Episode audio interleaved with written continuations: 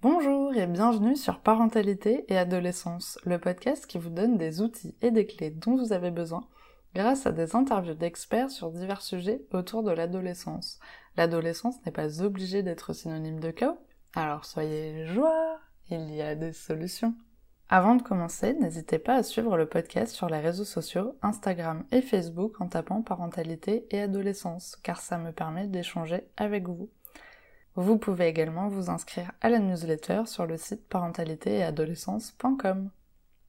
Aujourd'hui, je vous propose de parler de la transidentité à travers le témoignage d'Azur qui a bien voulu répondre à mes questions. Dans cet épisode, Azur nous donne des définitions, des explications, des éclairages sur ce que peuvent vivre les personnes transgenres et leur entourage. J'espère que cet épisode pourra aider les personnes qui en ont besoin et permettre à mon échelle de sensibiliser sur la transidentité. Je vous souhaite une très bonne écoute. Bonjour Azur Bonjour Alors pour commencer, pourrais-tu te présenter s'il te plaît? Alors moi je m'appelle Azur, j'ai 22 ans. Euh, je suis président d'une association sur Bordeaux. Je pense qu'on pourra en parler un peu plus Ouais. tout à l'heure. Euh, voilà, je ne sais pas trop quoi dire à part ça pour l'instant. Mais dans tous les cas, on va euh, se lancer euh, dans ton témoignage parce qu'aujourd'hui, du coup, tu vas nous parler un petit peu de ta vie perso et on peut même dire très perso. Et du coup, avant de se lancer justement dans ce fameux témoignage, est-ce que tu pourrais nous expliquer ce que ça signifie la transidentité, s'il te plaît? Alors la transidentité, euh, sémantiquement, ça veut dire le fait de ne pas s'identifier euh, au sexe qu'on nous a assigné à la naissance. Euh, pour être plus précis, à la naissance, en fait, il y a un docteur qui vient déterminer notre sexe assigné à la naissance, donc notre marqueur du sexe. C'est ce qui va être posé à l'état civil sur les actes de naissance ou les cartes d'identité. Et en fait, il se base euh, sur euh, des caractéristiques génitales sexuelles, à savoir un pénis de telle ou telle taille, un clitoris de telle ou telle taille. Ça, c'est le sexe assigné à la naissance. Et en fait, la transidentité ou les transidentités, j'aime bien en parler euh, au pluriel, euh, c'est le, fait voilà, de ne pas s'identifier, de ne pas se ressentir de la même manière entre notre genre et euh, ce qui a été déterminé pour nous à la naissance. D'accord, super. Bah, merci Ça, beaucoup. ça, c'est la sémantique. C'était super clair. Bon, parfait, alors tant Au mieux. moins pour la théorie, on est bon, on part sur ça. Théoriquement, c'est ça. Alors du coup, on va commencer par le début pour, euh, pour ton témoignage. Quand tu es né, quel genre t'as-t-on assigné, s'il te plaît? Moi, du coup, à la naissance, j'ai été euh, assignée féminin ou femelle, on, on va dire en anglais, mais euh, j'étais assignée féminin à la naissance. D'accord. Alors à partir de quel âge as-tu commencé à te poser des questions sur ton genre et comment ça a évolué pour toi? Alors, euh, personnellement, ça s'est fait en plusieurs étapes, comme euh, beaucoup de personnes, je pense. Mais euh, je me suis posé des premières questions vers 12 ans, donc c'est l'âge de la puberté. Comme beaucoup, beaucoup de personnes trans, la puberté, c'est compliqué, comme pour tout le monde, je pense. Ouais. Euh, c'est même pour les personnes cisgenres. hein, donc, les personnes cisgenres, ce vont être les personnes qui, euh, se, qui s'identifient avec leur genre assigné à la naissance. Euh, je pense que la puberté est compliquée vraiment pour, pour tout le monde, mais c'est vrai que pour les personnes trans, ça a vraiment des, des conséquences assez dramatiques sur, sur le psychologique et sur le corps. Donc, ouais, c'était vers, vers mes 12 ans, mais à l'époque, même, si, euh, même si je suis encore jeune, on, a- on voit déjà une différence dans, dans les mentalités et les ressources. Euh, à l'époque, on n'avait pas toutes, euh, toutes ces ressources, ces vidéos, ces séries, ces films, euh, ces livres même Mm. euh, qu'on qu'on peut trouver maintenant sur les transidentités. Et c'est vrai que du coup, c'était quelque chose que je ne comprenais mais vraiment absolument pas. Et donc, par peur, peut-être sans doute, je ne me suis pas vraiment penchée sur le sujet et j'ai essayé d'écarter un peu ce, ce ressenti dans, dans ma vie. Et puis, euh, vers euh, 14 ans, j'ai découvert en fait euh, ce que ça voulait dire, le fait d'être d'être transgenre, euh, grâce à YouTube. D'accord. Et en fait, ben, ça a en quelque sorte résonné un petit peu avec ce que je pouvais ressentir.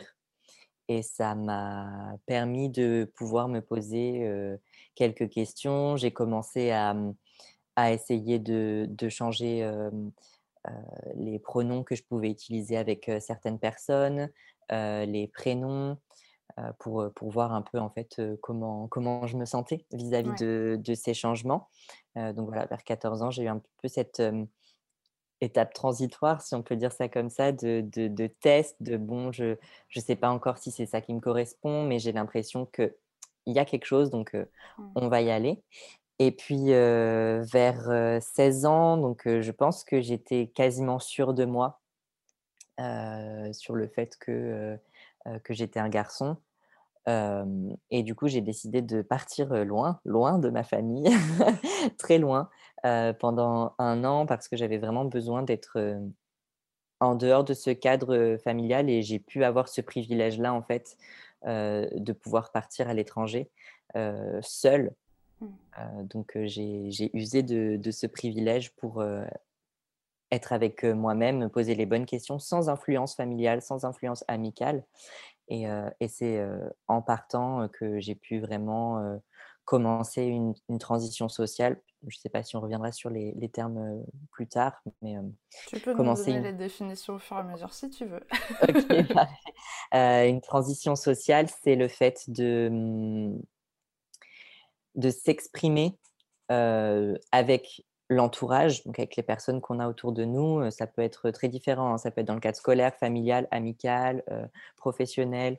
Et ça, on peut avoir des pronoms différents en fonction d'avec qui on est. Mais la transition sociale, c'est vraiment le fait de changer la vision que nous, on a de nous et que les autres ont de nous aussi par le biais de pronoms, enfin d'usage de pronoms différents ou d'un prénom différent. C'est la transition sociale. Euh, donc moi, j'ai pu commencer ma transition sociale en étant à l'étranger. Et c'est là-bas, en fait, que je me suis vraiment rendu compte que, bah oui, c'est ce qui, c'est ce qui me correspondait, en tout cas, sur le moment. Et, et j'avais besoin, en fait, de rester comme ça et, de, et d'aller vers ça.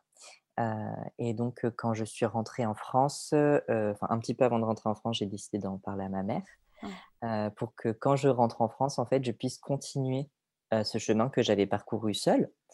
Et, et donc ensuite, j'ai pu, j'ai pu transitionner socialement, puis hormonalement, enfin médicalement, on va dire, et administrativement, une fois, une fois de retour. D'accord.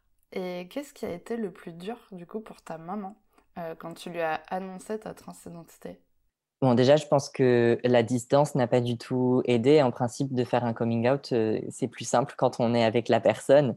Euh, moi, j'étais à je ne sais combien de milliers de, kilomètres, donc euh, c'est sûr que ça n'a pas, ça n'a pas aidé. donc, de un, je pense que la distance n'a vraiment pas été évident. de deux, on avait une histoire familiale assez compliquée, dans le sens où mon père est mort quand j'avais 7 ans et il avait toujours voulu une fille. Et en fait, j'étais un peu cette fille prodige qu'on a, a espéré avoir pendant très longtemps.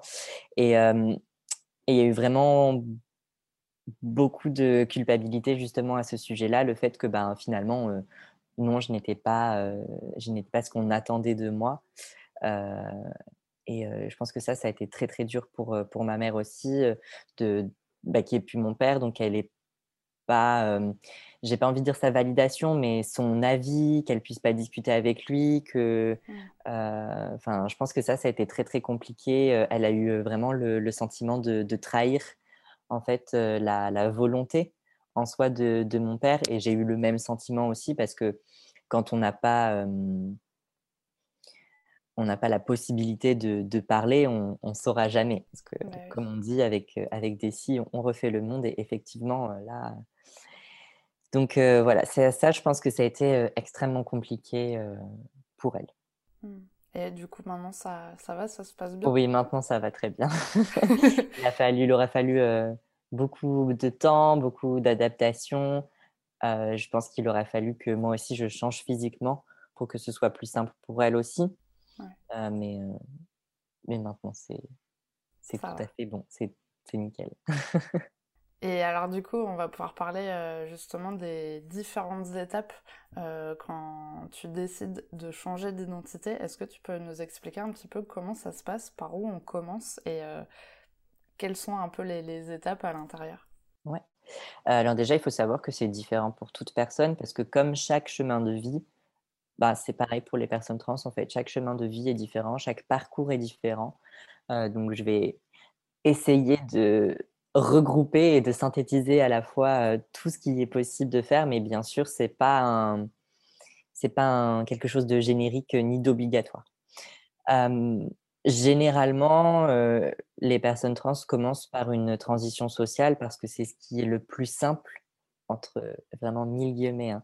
C'est ce qui est le plus simple à faire parce que c'est ce qui ne demande pas d'avis médical, ça ne demande pas de mmh, conditions nécessaires légales. donc, il n'y a pas tout ce côté administratif qui est très compliqué. donc, généralement, c'est vrai qu'on commence par là.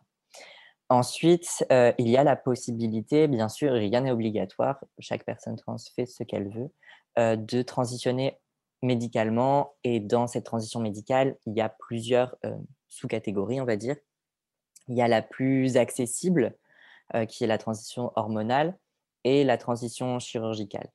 en France, c'est assez compliqué parce qu'on est encore, encore un peu sous la, directive de la psychiatrisation, bien que ce ne soit plus psychiatrisé depuis 2022. 1er janvier 2022, en fait, il y a eu une, nouvelle catégorie dans, dans l'organisme mondial de la santé, ce qui fait qu'on n'a plus besoin, normalement, théoriquement, d'avis psychiatriques. Donc ça, c'est dans, dans les textes. Cependant, il y a encore énormément, énormément, énormément d'endocrinologues qui refusent de prescrire une, un, traitement, un traitement hormonal sans une attestation psychiatrique. Donc l'attestation psychiatrique, c'est vraiment ce papier qui dit cette personne est en capacité de pouvoir recevoir un traitement hormonal parce que cette personne est bien transgenre. voilà. Avant, il fallait deux ans de suivi psychiatrique régulier avec une psychiatre pour pouvoir atteindre ce, papier, ce Saint Graal. Est-ce que c'est ce que toi, du coup, tu as dû faire? Ouais, moi, c'est ce que j'ai dû faire. Donc, j'ai commencé le, les rendez-vous psychiatriques en 2017 et, et j'ai eu les hormones en 2019, alors qu'on était déjà passé à six mois. Donc, on a eu en fait plusieurs étapes. On a eu d'abord deux ans. Ensuite, on est passé à six mois. Et là, normalement, légalement, on n'a plus besoin d'attestation psychiatrique. D'accord. donc voilà, on peut, on, peut trouver, on peut tomber sur les, bonnes personnes, les bons endocrinologues qui, qui, sont au courant des lois et qui nous permettent de, nous donner une ordonnance de, de traitement hormonal sans, sans aller voir à une psychiatre. Et une fois que ça s'est fait, c'est possible, ce, que, ce qui n'est pas souvent connu, hein, mais les médecins généralistes peuvent également renouveler des ordonnances. Donc en fait, une fois qu'on est allé voir un une endocrinologue, on n'est pas obligé d'aller les voir tout le temps. C'est important d'avoir un suivi. Je, le dis parce que on, ne le répète pas assez, un suivi c'est très très important, mais on n'est pas obligé d'aller voir un une endocrinologue sachant qu'il il y a vraiment des endocrinologues et des médecins généralistes qui sont spécialisés dans le traitement, dans l'hormonothérapie, et que c'est bien sûr bien plus facile, enfin facile, bien plus mmh, adapté d'aller voir ce genre de professionnels parce que c'est comme tout, hein, mais les hormones, ça fait des changements dans le corps et c'est important en fait de savoir ce qu'on fait avec. Euh, donc voilà, on peut, on peut aller voir ce genre de, professionnels. il est possible aussi d'aller voir des orthophonistes, par exemple, pour euh, la féminisation de la voix, la masculinisation de la voix. Euh, il est possible d'aller voir, de faire de l'épilation laser, par exemple. on n'est plus trop dans l'hormonothérapie, hein, mais c'est dans le, le, type de professionnel de santé qu'on peut aller voir. En fait, tout ce qui va être lié aussi au changement lié à l'apparence. Oui, voilà, c'est ça. Il y c'est ça. C'est tout, tout ce qui peut euh, nous aider en fait à nous sentir un peu plus, euh, d'avoir une apparence qui nous sied un peu plus. Mmh euh, et après, il y a la transition chirurgicale. Donc, bien sûr, chaque chirurgie est différente. Elle n'est absolument en rien obligatoire, en tout cas plus maintenant. à savoir que avant 2016, pour pouvoir changer euh, légalement de la mention du sexe à l'état civil, il fallait prouver à l'état qu'on était stérilisé. Donc c'est pour ça que je dis que maintenant ce n'est plus obligatoire. Euh, pour euh, les personnes transmasculines, il va y avoir ce s'appelle la mastectomie, mammectomie, gynécomastie, gynécomastie pardon, ou torsoplastie. Il y a vraiment plein de noms différents pour dire la même chose, c'est-à-dire l'ablation de la poitrine. il y a aussi l'hystérectomie, euh, qui est le fait euh, d'enlever l'utérus, euh, la vaginectomie, qui est le fait de fermer le vagin. Il y a aussi la phalloplastie, qui est le fait de créer un pénis à, base de, de greffe de la peau, ou une, j'arrive jamais à dire ce nom, mais on va dire que ce serait ça, une méthodioplastie, qui est le fait de couper les branches du clitoris dans le frein de couper le frein pour allonger, euh, euh, le clitoris. Mmh. Donc ça, c'est pour les, euh, chirurgies typiquement transmasculinisantes. pour les personnes transféminines, il va y avoir la vaginoplastie, donc c'est le fait de créer un vagin à partir du pénis. Il va y avoir la féminisation du visage, la féminisation de la voix et plein d'autres chirurgies euh, typiquement chirurgie esthétique, comme on les appelle, comme le fait de créer une poitrine, euh, de rajouter des fesses, de rajouter euh,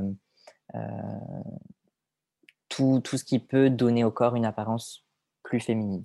En gros, en chirurgie, voilà tout, tout ce qui est possible de faire, sachant que, je, je, le répète encore une fois, mais je pense que c'est vraiment quelque chose qui est nécessaire absolument de répéter. Rien n'est obligatoire et il n'y a pas d'ordre. Euh, il y a vraiment des personnes qui vont décider de faire de la chirurgie d'abord, des personnes qui vont décider de changer euh, légalement euh, d'identité d'abord. il n'y a vraiment pas d'ordre et rien d'obligatoire. Les personnes font vraiment ce qu'elles veulent. il, ensuite, y a ensuite la transition administrative, la transition légale, qui est un petit peu l'étape qui permet de vivre correctement, on va dire. C'est-à-dire que avoir des papiers qui correspondent en fait à notre, à notre apparence, à notre identité, ça facilite tout dans la vie. Ça facilite l'accès au travail, l'accès au logement.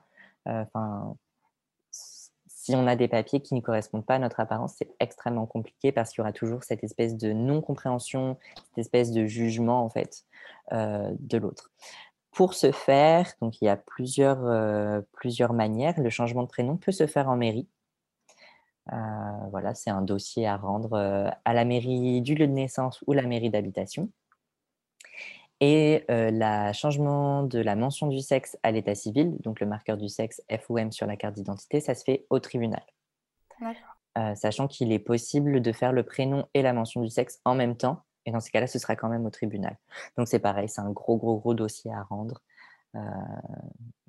et à faire juger. Et du coup, pour, euh, par exemple, donc tu parles du dossier pour euh, changer de prénom.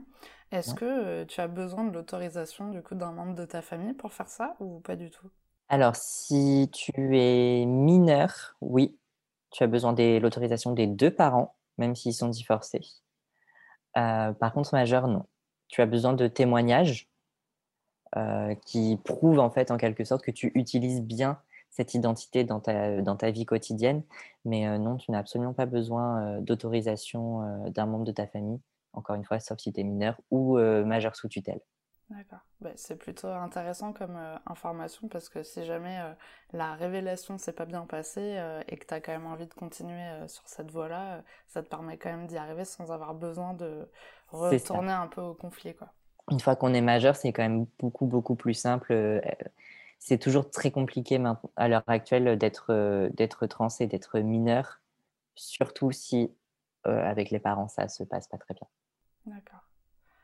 Et du coup, pour faire la, les, opérations, est-ce qu'il y a besoin d'un suivi ou d'un avis euh, psy ou psychiatre avant ou pas du tout? Alors là, encore une fois, c'est comme les endocrinologues. En fait, c'est un peu chacun une fait ce qu'il veut.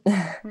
Euh, normalement, non, on n'en a pas besoin, mais il y a certains, euh, certains chirurgiens qui, euh, qui demandent tant d'années de traitement hormonal et, et, une attestation psychiatrique, et d'autres qui vont absolument rien demander, sauf qu'on soit sûr de nous.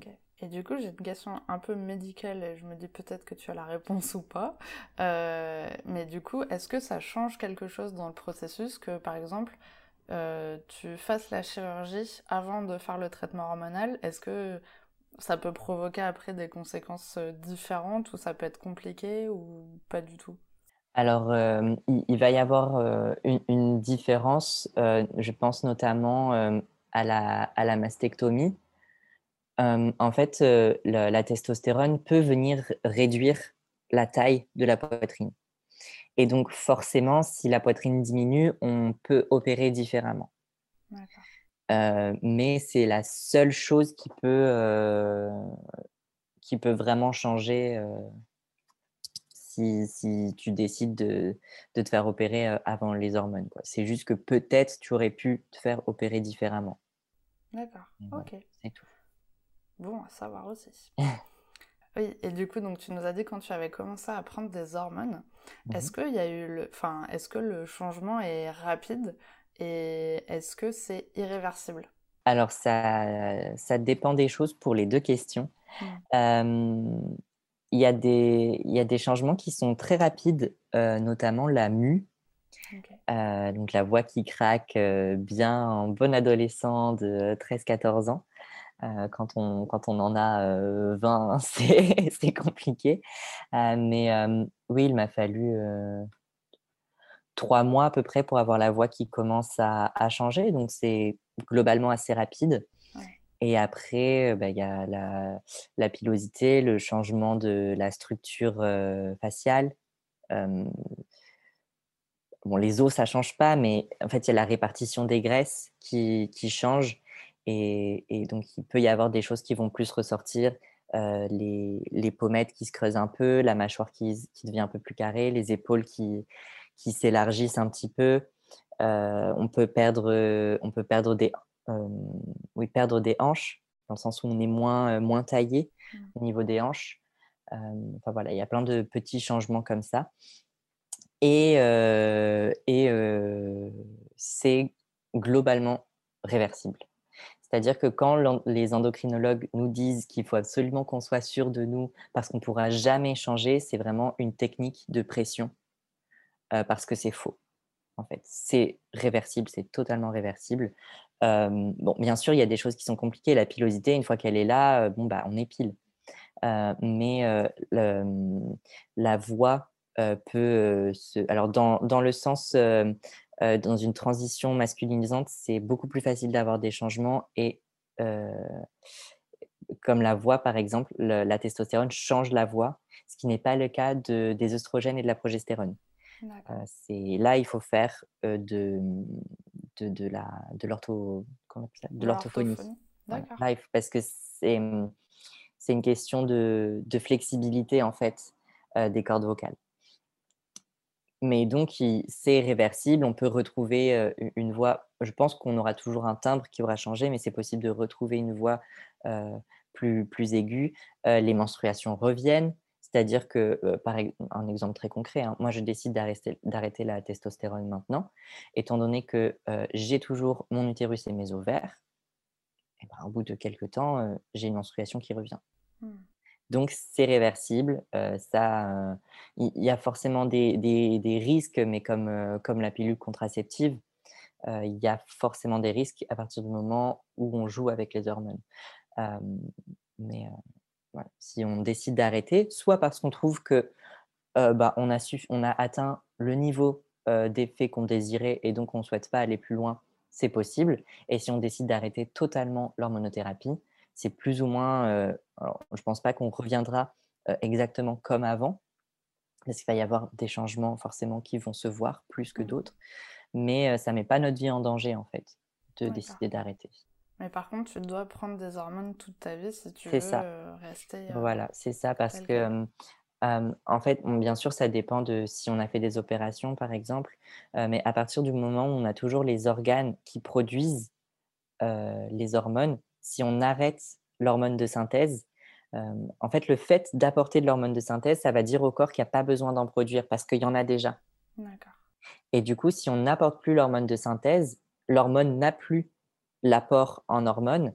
Et donc, forcément, euh, à partir de là, le corps se dit ah, il faut que je crée quelque chose. Mmh. C'est vraiment purement de, de la biologie. Si on enlève les, organes euh, responsables de la création d'hormones, si on arrête les hormones, là, le danger, c'est plutôt qu'on n'ait plus d'apport d'hormones dans le corps. Donc, c'est le principe de, bah, de la ménopause euh, et tout ça.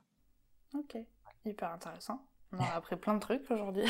Ravi. Un peu des, cours de science là, mais ça peut être important pour, euh, pour les personnes qui essayent de se renseigner. C'est vrai que j'aime pas parler uniquement de tout l'aspect médical, etc. Parce que euh, souvent, on fait trop la focus dessus, dans le sens où euh, il y a beaucoup de personnes qui pensent à, la transidentité et qui direct pensent euh, chirurgie, médecin, etc. Alors que ça va bien au-delà de ça. Il y a vraiment toute une diversité de, d'enjeux et de choses à, à prendre en compte. Mais néanmoins, dans la vie des personnes trans, c'est quelque chose qu'on doit prendre en, compte parce que c'est quelque chose qu'on nous demande de, décider en fait. Donc, j'aime bien quand même en parler et donner le plus d'informations possible parce que c'est parfois compliqué de trouver les dites informations mmh. et c'est bien de les avoir toutes avant. En tout cas, ben, merci beaucoup pour toutes ces informations. Je pense que ça pourrait aider en tout cas les personnes qui en auront besoin. Euh, est-ce qu'on peut parler un petit peu maintenant de ton entourage? Comment on réagit du coup euh, tes amis, ta famille? Euh, Qu'est-ce qui a été pour toi le plus dur au quotidien? Alors c'est compliqué et à la fois très simple. J'ai des amis avec qui ça a été très facile parce qu'elles m'ont suivi un peu tout au long de, de ma vie j'ai des, personnes avec qui je suis encore amie maintenant, que j'ai rencontrées quand j'avais 14 ans. J'avais pas du tout transitionné, j'étais pas tellement au courant de, ma transidentité non plus euh, euh, à ce moment-là, mais en fait, on a évolué ensemble. Euh, et donc, ça a été plutôt simple, en fait, de, parler de ça avec elle et, et d'être respectée en soi. J'ai d'anciennes personnes avec qui ça a été beaucoup plus compliqué parce qu'il y a un peu cette phrase que une personne trans, on, entend énormément, c'est « Ah oui, mais pour moi, tu seras toujours un tel mmh. Et ça, c'est quelque chose qui revient énormément, que ce soit de la part de la famille ou des amis. L'intention de base, c'est de dire que ça ça change pas, on est toujours la même personne, donc on s'aimera toujours autant et ça ne change pas l'opinion qu'on a des gens. sauf que ce phrasé-là, ça veut vraiment dire que notre identité n'est pas respectée et n'est pas considérée. Et, c'est très blessant. Ce qui fait qu'on est souvent amené à, couper les ponts avec le genre de personne qui a tendance à nous dire ça donc c'est vrai que j'avais des personnes que je connaissais avant avec qui j'ai plus trop de contact parce que ça m'a beaucoup gênée en fait de devoir constamment me justifier, de devoir demander à ce que je sois respectée. donc voilà. avec ma mère, ça a pris beaucoup de temps. je pense qu'il lui a fallu quatre ans à peu près pour, pour pouvoir me genrer correctement et, et m'appeler correctement.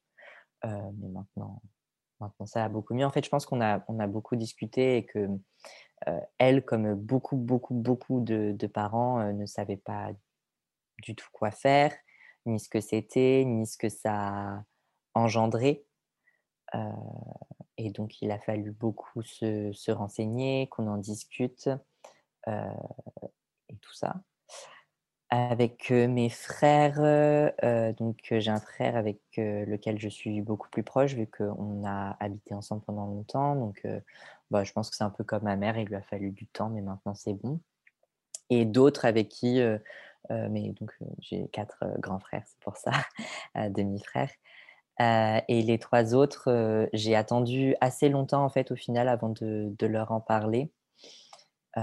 et puis bah, je ne sais pas trop, on ne se voit pas beaucoup, donc c'est compliqué d'évaluer euh, euh, comment, comment, ça se, comment ça se passe. Euh, voilà. et avec mes grands-parents, c'est très, très, très compliqué. oui, puisque c'est pas la même génération. C'est ça, c'est ça. Donc voilà, j'ai ma mamie qui fait des efforts, qui souvent me genre au masculin ou m'appelle Azur. Mais c'est vrai que dès qu'il y a mon grand-père dans, dans, les environs, si je l'ai au téléphone, je sais tout de suite si mon grand-père est à côté. Quoi. Mmh. Donc, donc voilà. Mais c'est bien déjà qu'elle essaye de, respecter ça. C'est ça, et puis on n'en parle, on en parle pas souvent parce que je sais pas trop ce qu'il est ok de, de, dire ou pas avec elle, mais c'est vrai qu'on en avait beaucoup discuté et, et, ça avait été assez intéressant. Et maintenant, bah, j'ai plein, j'ai plein d'amis que, que je me suis fait après ma transition. plein de personnes qui, sont, qui, savent en fait que, que, que je suis trans parce que bah, on, est dans des, dans des milieux où de toute façon, c'est totalement OK.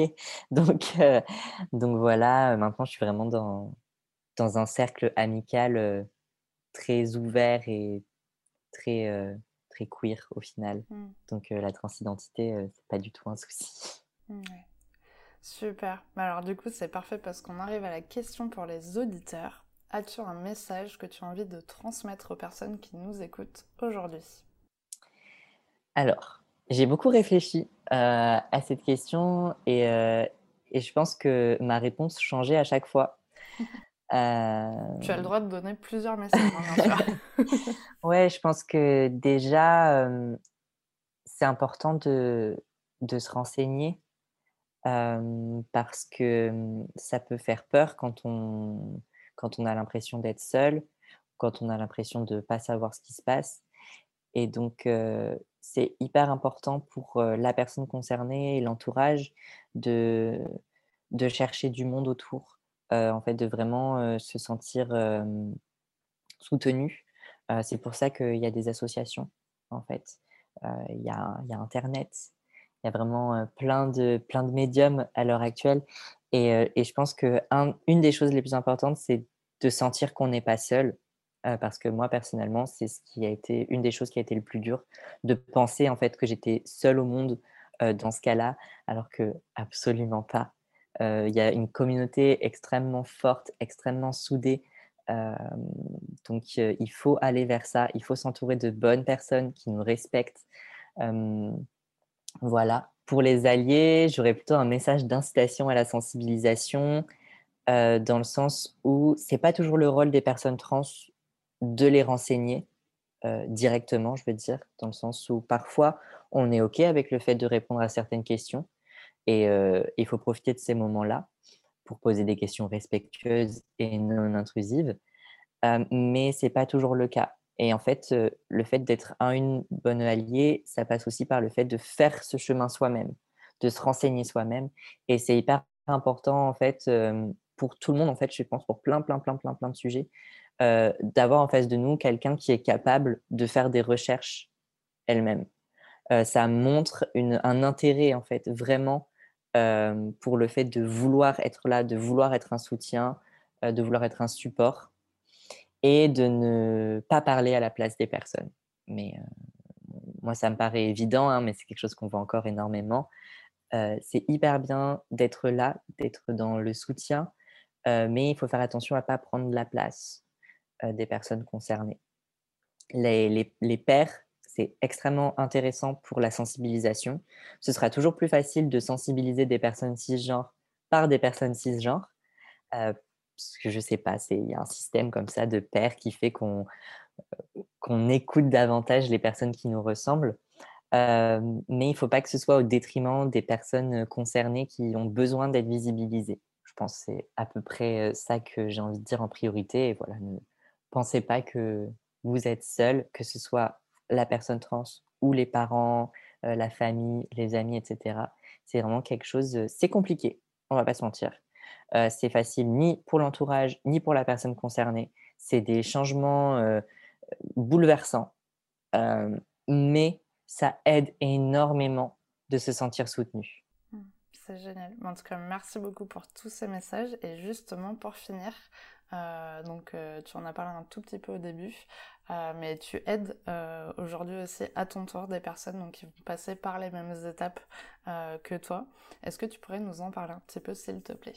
Alors, donc du coup, j'ai co-créé, cofondé une, association avec, un ami à moi, qui s'appelle ANCRE, A-N-C-R-E-S. Donc, c'est l'acronyme pour Adelph non cisgenre rencontre, entraide et soutien.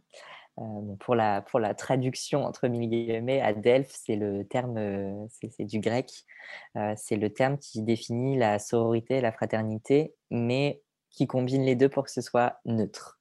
C'est-à-dire qu'il n'y a pas de genre en fait assigné avec le terme Adelph, ce qui permet de regrouper l'ensemble des personnes.